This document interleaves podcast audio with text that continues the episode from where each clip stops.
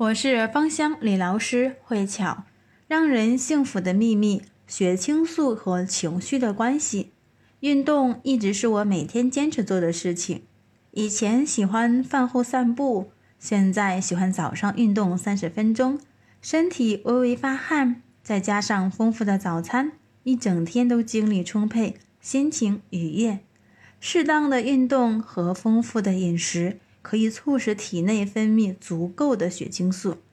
血清素是脑部的一种神经递质，可以引发舒适、满足、幸福、乐观情绪，这对女性更为重要。神经递质是大脑细胞沟通所需要的荷尔蒙，和汽车一样，为了行使它所设计的功能，需要汽油和水，而大脑也是一样的。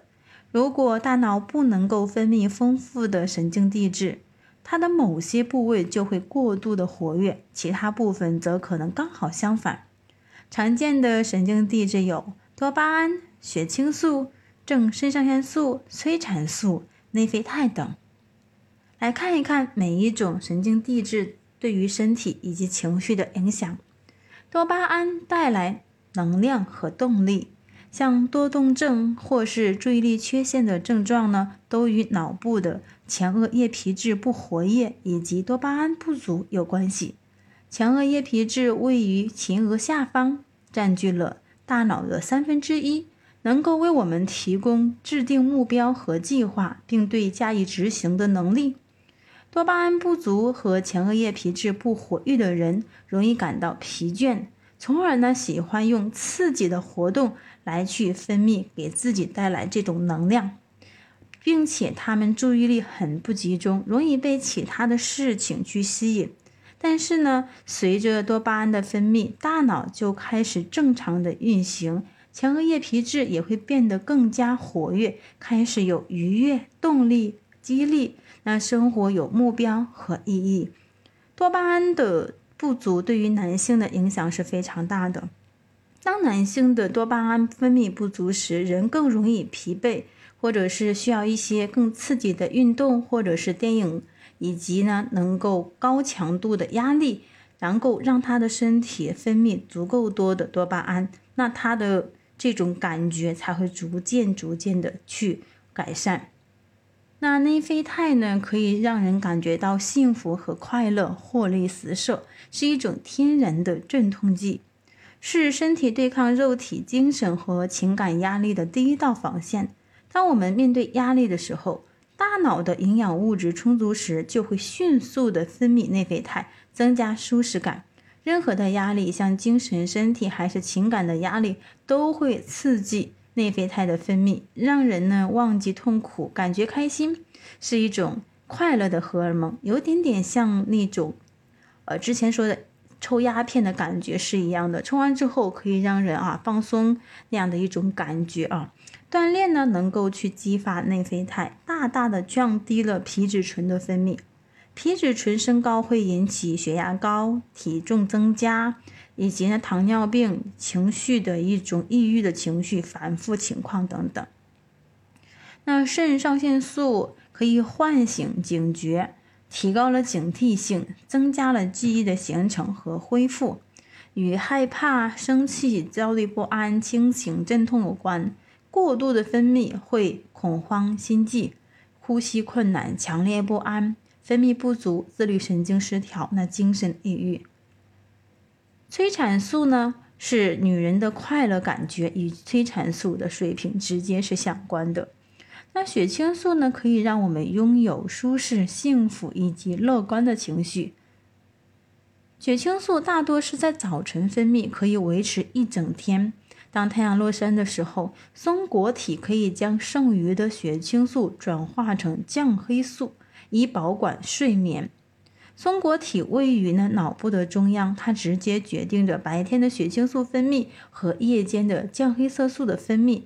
没有降黑素，很难保证一整晚的好睡眠，所以这对我们来说是非常非常的重要的。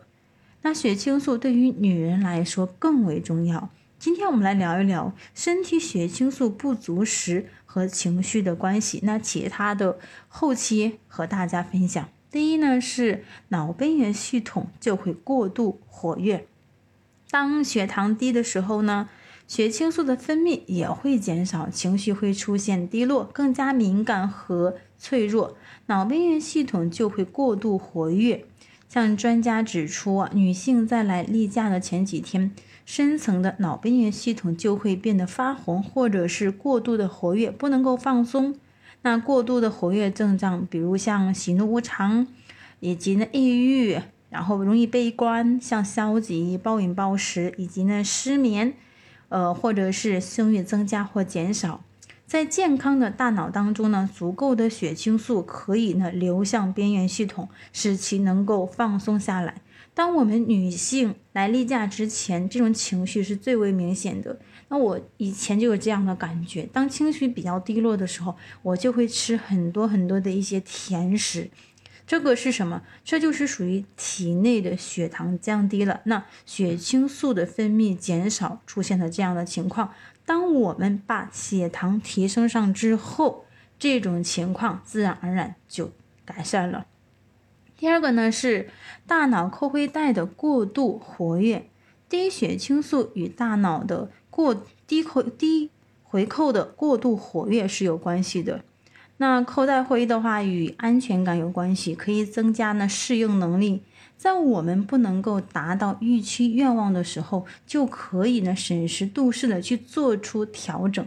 当体内的血清素上升以后，可以恢复健康乐观的情绪，也不再去执着执着于过去。可以更加的豁达，欣赏自己，以及呢认可自己。扣带回过度活跃的症状有哪些呢？总是为家人担心害怕，或者是对之前的事情受到的一些伤害呢，一直牢牢的记在心里。沉迷于呢消极的思虑，一旦有什么想要的东西，就想着立马或者说是以极端的方式得到，不轻易原谅或者说是呢改变。第三个呢是心力交瘁，低血清素会让我们对他人的想法过度的在意，承担自己不该承担的一些责任。此时他不会花一些时间关注自己的内心和需求，其实是一种轻微的强迫症，总觉得有太多的事情和潜在的问题让自己来去改善或者是做。一直处于一种茫然失措、不知道从何处入手的状态，所以很容易伤心，也容易呢伤神。在生活当中，可以见到很多的女性无私的去奉献，唯独心当中没有自己，忽略了自己。这其实也是和这个有一定的关系的。那第四个呢是抑郁症。